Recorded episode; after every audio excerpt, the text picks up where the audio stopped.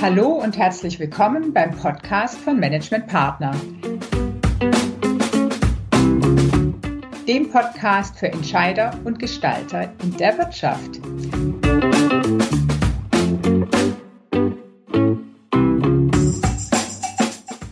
Das Thema dieser Folge heißt Rund ums Gebäude und Objekt, was passiert in den nächsten drei Jahren?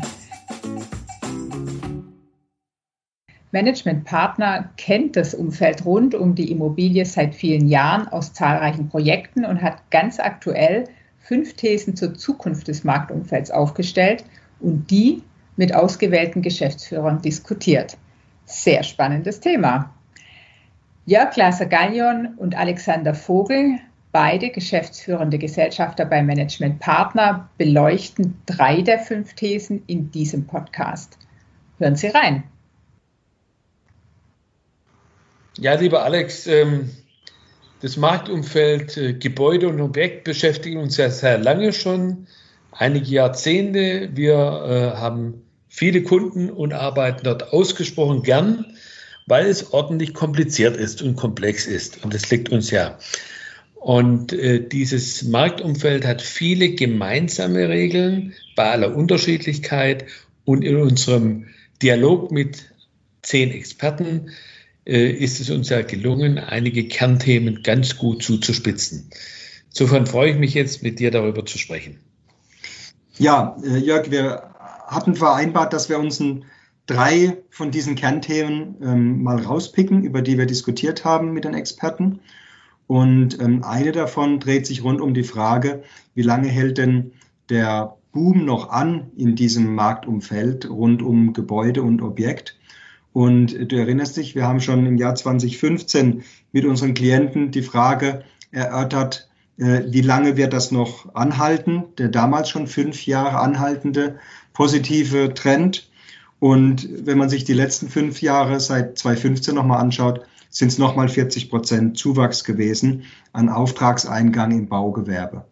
Und ähm, deswegen haben wir uns zu der ähm, These ähm, bekannt, dass wir davon ausgehen, dass auch nach diesen zehn Jahren Aufwärtsentwicklung trotz Corona noch kein Ende der positiven Entwicklung in dem Marktumfeld erkennbar ist, sondern dass es weiter bergauf geht. Allerdings differenziert. Man kann eigentlich sagen, es war doch eine Erkenntnis, äh, dass wir in Zukunft gar nicht mehr in den klassischen Konjunkturzyklen denken sollten, sondern in diesem Marktumfeld von einer stetigen Entwicklung auch vielleicht über Jahrzehnte hinweg ausgehen können. Äh, welch gute Zukunft kann man sagen, denn die Treiber, die hier zum Teil erkennbar sind, auch gesetzlich bedingt, wie die CO2-Verordnung, die äh, werden lange wirken. Das sind keine kurzfristig wirkende Dinge. Umgekehrt gab es natürlich ähm, auch ähm, Klagen die in Richtung Gesetzgebung gingen, die insbesondere die Mietgebäudeplanung angeht. Ähm, man äh, geht hier eher von Risiken aus, dass weniger investiert wird aufgrund dessen, dass es sich in dem äh, Feld gar nicht mehr so lohnen wird. Also es gibt eine Unterschiedlichkeit, aber in Toto äh, dürfen wir hier von einer äh, langfristigen Wachstumsentwicklung weiter ausgehen. Genau. Und ähm, diese positive Entwicklung, die zeigt sich auch in einem Trend, ähm, wir nennen es mal ähm, systemisches Bauen. Ähm, rund um dieses Thema ist erkennbar, dass das an Bedeutung gewinnt. Ähm, und äh, allein wenn man sich den Anteil an Fertigbau von ähm, bei Ein- und Zweifamilienhäusern anschaut, Anteil, Marktanteil bei äh, Baugenehmigungen, dann ist er im letzten Jahr schon auf über 20 Prozent gestiegen. Ähm, mittlerweile auch bei Mehrfamilienhäusern überproportionales Wachstum.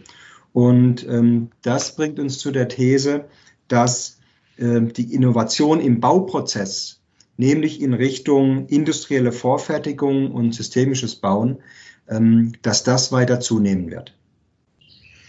Das wird ja auch getriggert, äh, ganz klar äh, von der Digitalisierung in allen Aspekten des Bauens. Das haben alle Teilnehmer außerordentlich betont.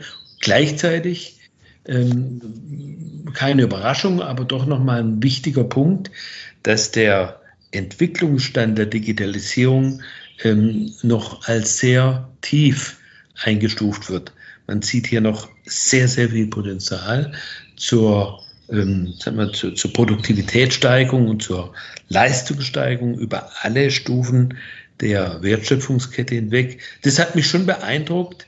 Ähm, ganz konkretes Beispiel, äh, was damit auch zusammenhängt, ähm, dass äh, die äh, Verarbeiter ganz einfach keine äh, äh, keine Lust haben, irgendwelche Anleitungen durchzuarbeiten. Das erfolgt ganz praktisch über YouTube. Und allein dieses Beispiel zeigt, was sich ganz praktisch ändert und ähm, auch bei der ganzen Akquisition, der Akquisitionsprozess ähm, wird ganz anders digital gesteuert, verlangt ganz andere Taktungen, wann klinke ich mich da ein. Also insofern, Digitalisierung hat einen massiven Einfluss. Richtig und auch nicht zu vergessen an der Stelle bis hin zum Einsatz von künstlicher Intelligenz bei der Preisbildung im Großhandel.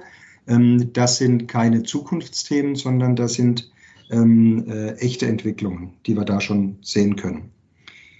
Noch ein paar Worte vielleicht zur dritten These, zum dritten Themenfeld, das wir beleuchtet haben, nämlich die Mehrstufigkeit und das Rollenverständnis, das damit einhergeht. Äh, rund ums Gebäude und um, um das Objekt ähm, gibt es ja dieses klassische Rollenverständnis, Hersteller, Großhandel, Einzelhandel, ähm, Verarbeiter, Anwender, Endkunde etc. Und ähm, das löst sich zunehmend auf. Ähm, das verschiebt sich auch. Und zwar unterschiedlich von Subsegment zu Subsegment. In manchen dramatischer, da fallen Stufen weg. Äh, in anderen wird es tatsächlich zum echten Multikanal-Management äh, werden. Oder ist es auch heute schon? Ähm, das ist eine These, die eigentlich durchgängig bestätigt wurde, richtig? Genau, und äh, gerade das Thema Rollenverständnis. Wir hatten ja in dieser Runde ganz unterschiedliche Segmente von Heizung, von ähm, äh, Messsystemen, von ähm, äh, Büromöbel vertreten.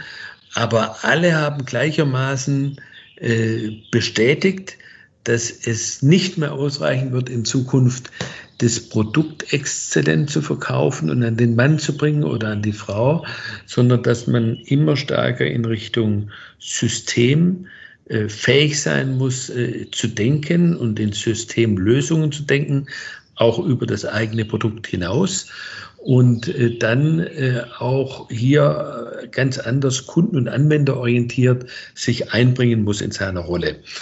Ähm, das kann auch bedeuten, dass man längst nicht mehr alles aus der eigenen Hand wissen kann, sondern dass man sich ganz anders vernetzen muss, um kundenbezogen die richtige Kompetenz präsentieren zu können. Auch wurde hier die Frage gestellt, äh, wird es überhaupt noch relevant sein, den Umsatz eines regionalen Außenapparates zu messen? Oder was sind die richtigen Messsysteme, um Erfolg zu messen? Äh, geht es nicht viel stärker um Lernprozesse, die die Kunden dann befähigen, selbst zu agieren? Und wie misst man dann den Erfolg in solchen Themen? Eins wurde auch klar, es gibt keine sogenannte Musterlösung für alle. In dieser Vielschichtigkeit gibt es viele Wege zum Erfolg und da kommt es auch äh, darauf an, wer, welches Unternehmen welchen Weg für sich unternehmerisch definiert und konsequent dann auch durchführt. Ja, also ich glaube, es ist erkennbar, dass wir sehr spannende Diskussionen hatten und viel Interesse gespürt haben ähm, zur weiteren Auseinandersetzung mit den Entwicklungen rund ums Gebäude und ums Objekt.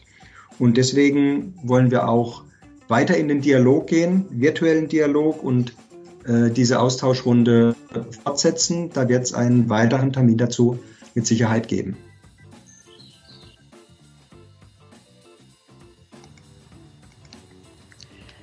Ja, das war der Podcast rund ums Gebäude und Objekt. Danke fürs Zuhören. Den Download der fünf Thesen finden Sie unter www.management-partner.com slash rund ums Gebäude. Wenn Sie Interesse an einem nächsten Austausch unter Entscheidern haben, schreiben Sie uns bitte. Die Kontaktdaten von Jörg Glaser-Gallion und Alexander Vogel finden Sie in den Show Notes oder unter www.management-partner.com. Bis zur nächsten Folge. Bleiben Sie munter. Ihr Team von Management Partner.